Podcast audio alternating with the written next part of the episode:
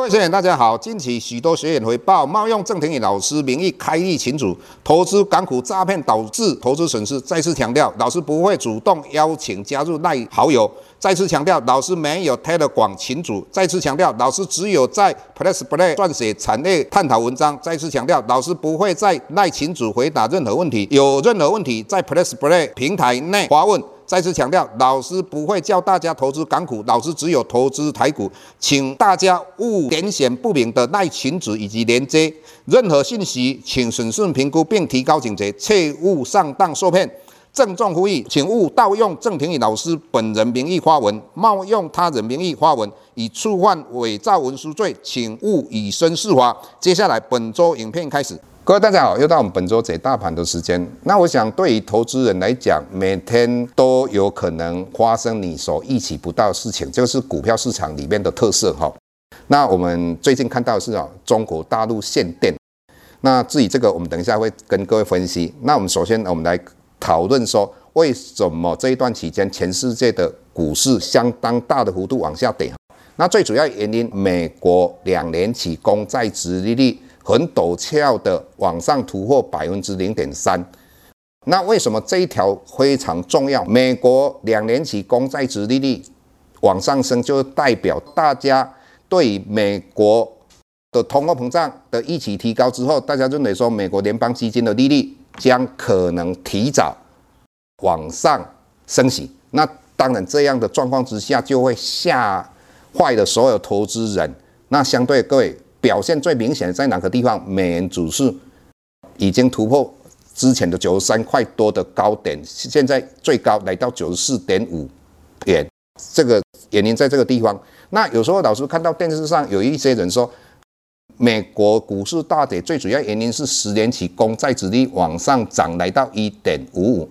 这个不是正确的观念。各位你要了解，十年期公债殖利率的往上涨或往下跌。代表是什么？景气的好坏。当美国十年期公债殖率往上涨的，代表大家认为未来的景气不错，那他就卖掉债券去做投资，所以债券的价格就会下跌，那殖利率就往上涨。各位你要了解，公债殖利率跟公债价格是成反比的，也就是说你价格往下跌的时候，那殖利率就会提高。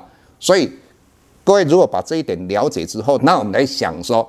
为什么大家会对于通货膨胀的预期提高？原因在于石油最近我们看到布兰特原油，它已经突破八十块以上。那我们再看到德州原油，它突破了七十五块。那布兰特原油代表是全世界石油的供需，德州原油是代表美国石油的供需。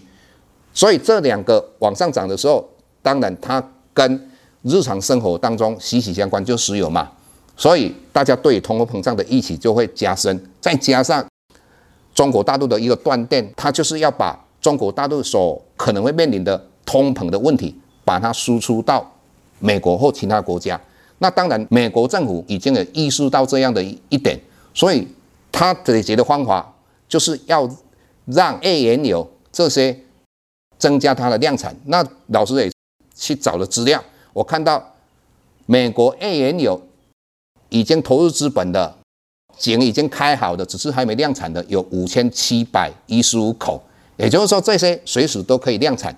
那除了这个之外的话，拜登解决方式就是他还可以督促，大概十月初嘛，APEC 要开会议，那这个也请他们啊增加量产。我认为原油应该会跌下来。那原油如果跌下来，相对的，我们对通膨的预期就会下降。那会下降的话，两年期的美国公债殖利率就会往下。